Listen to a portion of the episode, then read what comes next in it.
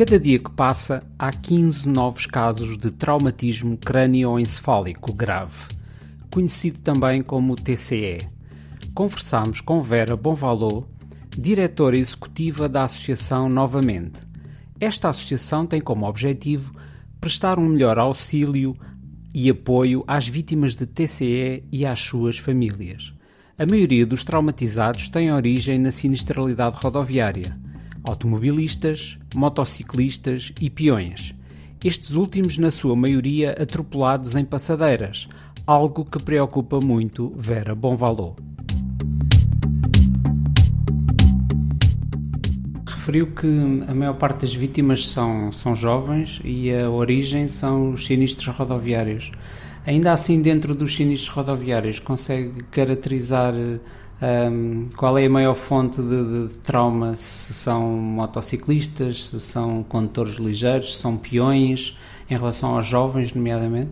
Nós temos de facto os dados todos os anos de, destes casos. Nos, uh, os, os de menor eh, número, mas também é natural que assim seja, é o comboio, barco e a bicicleta.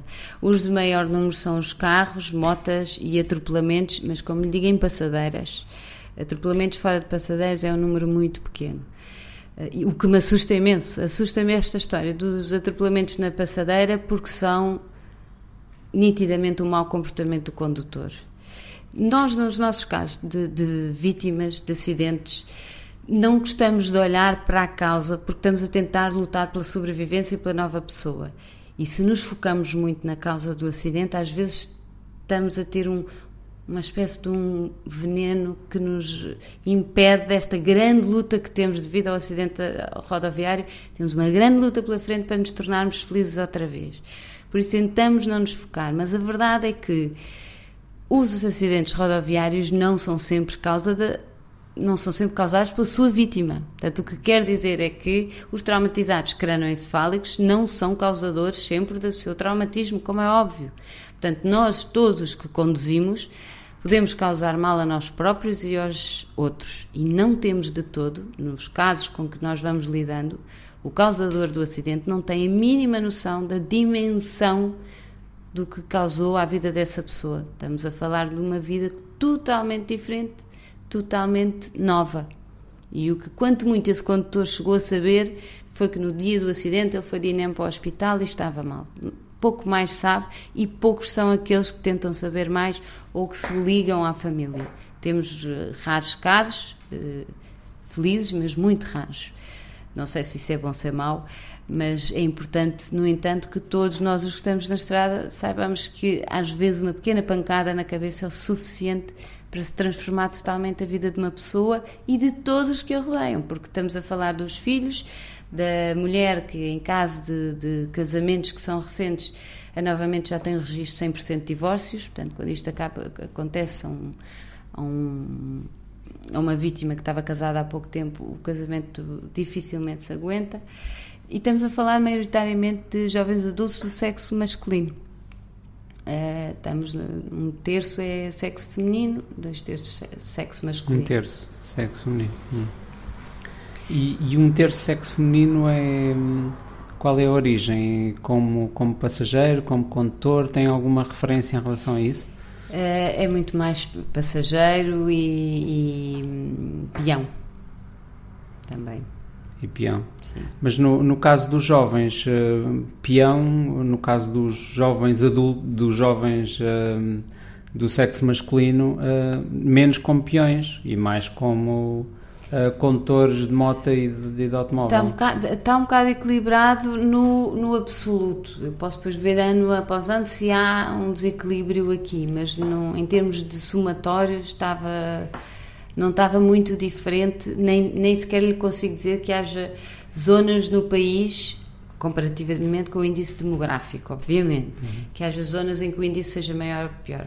Porque, obviamente, nas zonas de maior índice demográfico, que é Lisboa, Porto, uh, há mais acidentes, tem muito mais traumatizados crânio, mas uh, não há sequer um padrão, nem sequer de nível social, por exemplo, também não tem esse padrão, uh, ocorre a todos.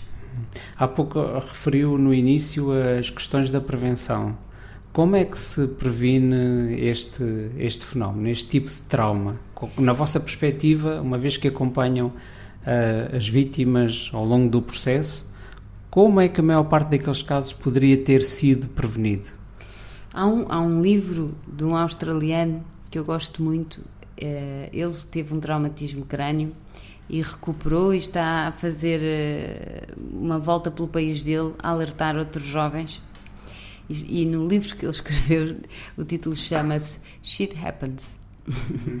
Portanto, uma forma de prevenção era se nós todos os condutores tivéssemos esta noção no top of mind da nossa cabeça cada vez que ligamos o carro ou até que o deixamos travado, que o que temos ali nas mãos pode ser gerador de shit happens.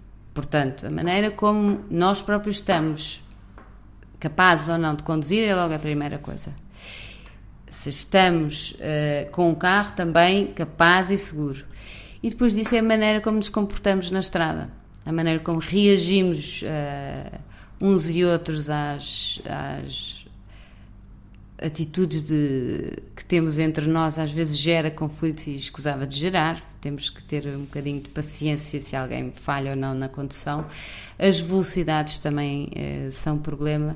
E esta história das passadeiras é de olhar sempre esquerda e direita, milésimos segundos, as vezes que for preciso, vamos passar numa passadeira, mesmo que vão a 40 a hora, por favor, deem uma olhada para a esquerda e para a direita para ver se vê alguém, porque muitas vezes nos falha este olhar, se não fizermos essa, essa busca. Uh, portanto, este, este pensamento de que realmente isto acontece, eu posso lhe dizer que em um somatório de 20 anos cá em Portugal, só casos graves, temos 275 mil. A Organização Mundial de Saúde chama isto a um, epidemia invisível do século XX. Houve um grande boom a partir do século XX. Houve também um grande boom de sinistralidade nas estradas. Os carros, de certa forma, estão mais seguros, portanto, em vez de eh, darem a morte ao, ao acidentado ou de, de, lhe, de fazerem as fraturas no corpo, basta que a desaceleração lhe dê o traumatismo crânioencefálico. Eu própria fui vítima de um e não tive uh, massa encefálica nem quebra na cabeça. E tive traumatismo crânioencefálico só por desaceleração. De só por desaceleração uhum. e pancada. O carro estava desfeito, a pessoa lá dentro estava inteira com uma ridícula arranhão num dedo e, no entanto, traumatismo crânioencefálico e recuperação a seguir.